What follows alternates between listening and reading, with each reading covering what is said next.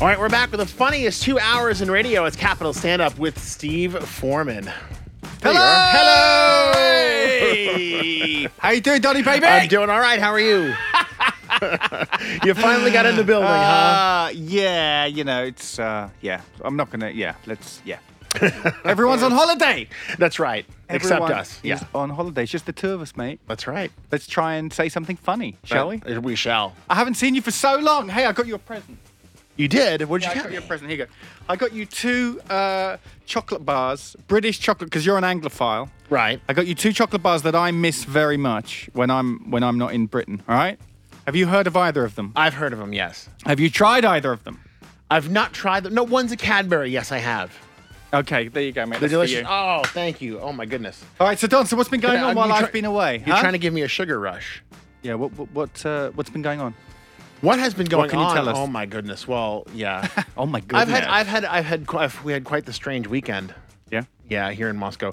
Um, I went out with the um, with the wife and the best friend again, like we always do every weekend. And we went, yeah.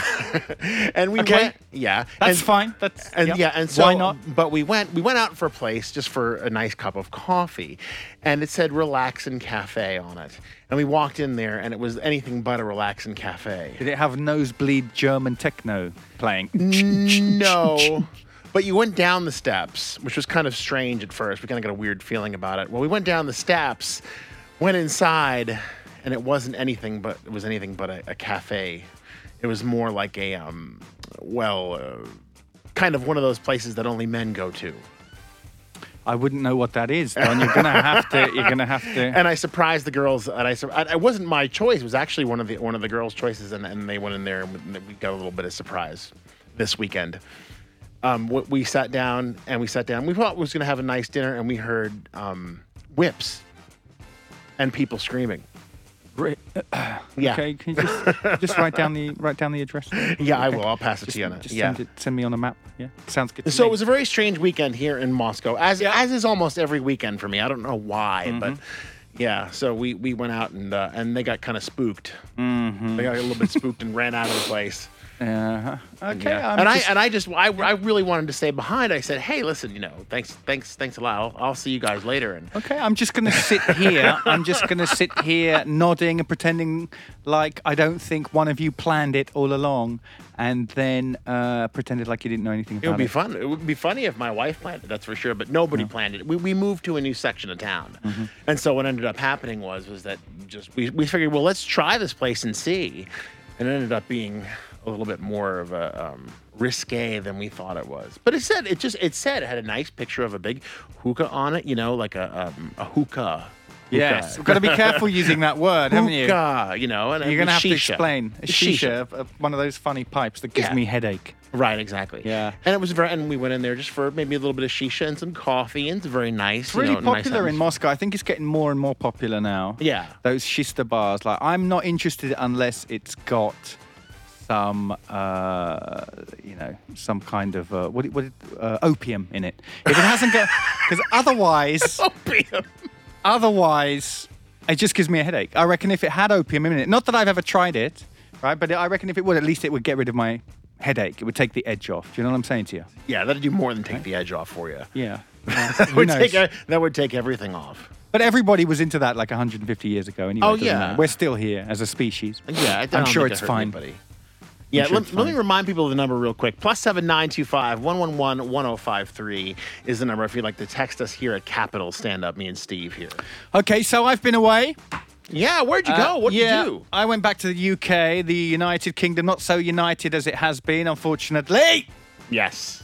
Uh, I'm still on the lookout for an Irish passport. As soon as I heard an Irish uh, accent, I'd rush over it, uh, on a girl. I'd rush over and try and do my thing. Try and do your thing. Yeah.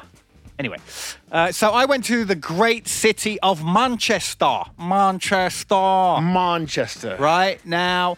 I've, I've been watching a few of the um, the Republican uh, debates, or not that it wasn't the debates. It was a, it was uh what's it called The convention. the convention The convention that's and going every on. time every time they um, introduce somebody from a state, they say and from the great state of Idaho, and from the great state of Pennsylvania, right? Like every state is great. Uh, no. Why are they doing that?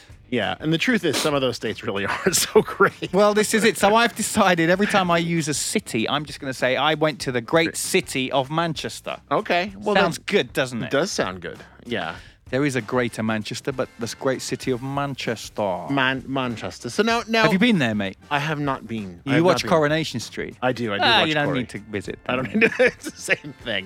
Well, you know, us Americans, all we think about is Manchester, is Manchester United, and you know all those other football teams that are up there. But Yes, uh, the ante is being upped very much with those two clubs. Do you know that? They're just- I didn't know that. yeah, it's going to be really exciting next season. Very cool. They've spent a fortune. Both of them have spent a fortune on players, managers, everything like that.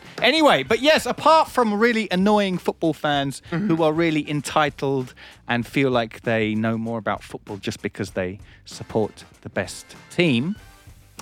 Uh, Manchester is well known for producing a hell of a lot of great music and art, as you know. Um, so, on my way here, I was thinking, you know, does that mean it's a great place to live? Probably not, right? Because great art doesn't get produced, you know, when you're when things are comfortable and easy, do they? That's that's very true. yeah. No great art comes from an easy time. That's that's just a fact, right? So Ma- Manchester, I mean, it's really a pin on the map for British music. It's one of the big ones. Yeah, There's it's one no of the big doubt ones. about Sure. that. Oasis is from Manchester, aren't aren't they? Or yeah, no? they wouldn't be first on my list, but yes, they are. They Okay. certainly are. In fact, I went past where Oasis are from on the train, which was quite uh, exciting. I nearly started running around and getting excited like a Japanese tourist or something. I'm sure they have. But, uh, you know, yes, so that was cool. And what I noticed, first of all, I don't know how much this means to you, Don, but Brits out there might uh, find it funny, is that the thing I, I- I get on the first bus, and there's a bunch of middle aged women, right? You know, some that, that kind Right. of.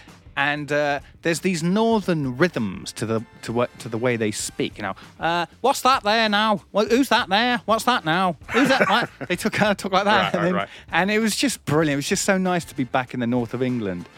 And uh, one of them one of them says, uh, "Sex on the beach, three fifty five in a half pint pot." Oh, did you have a good night then, right? it was just brilliant, That's like just in broad spot on. daylight on the bus, you know, just That's spot on. discussing the uh, the drinks deals at the bar the other night. Brilliant, brilliant. What is sex on the beach anyway? Do you know haven't- what it is? Well, you, uh, well, it could be one of two things. Got orange juice in it. It could be. Uh, I I don't know the composition of Sex on the Beach. I only know the you know the regular kind of Sex on the Beach. Oh yeah, Not the oh, drink. Yeah. Mr. Lover, lover. Mr. Lover, lover. All right, the less about that, the better. Sex on the Beach in Manchester. There's no beach in Manchester. Yeah. Yeah. So I enjoyed that. Nice to be in the north again. I've it's only my second time in Manchester. It was it was nice. Saw an old friend of mine, and uh, it's interesting as well. Do you watch Game of Thrones? no, I don't. You missed. that You're, you're one of these people that I've heard about that's never watched it. No, no. Apparently, you exist. I- we do. Yeah. Wow. How have you avoided it, Don? Pokemon Go. Now, you guys were talking about Pokemon Go. We were, last yes. week. We all were. right? and I don't know anything about it. Like that's the thing that I'm swerving. Okay. Hmm. So uh, okay. Well, anyway, you stick to Pokemon Go. I'm a Pokemon Go. Pretty sure that's yeah. for kids, but anyway, and I'll stick to Game of Thrones. Okay? I stay on That's the got, low s- end. At least that's got swords in it. Yeah. All right. I stay on the low end of the culture scale. Yeah. Well, I wasn't making any insinuations about about your breeding. No, no, no, no, no. No, no. Listen, we got to go to a quick break. Um, when we come back, we're going to have more Capital Stand Up with Steve Foreman and just a little bit. Remember the number plus 7925 111 1053. We'll be back after this. Capital Stand Up with Steve Foreman. I tried hard to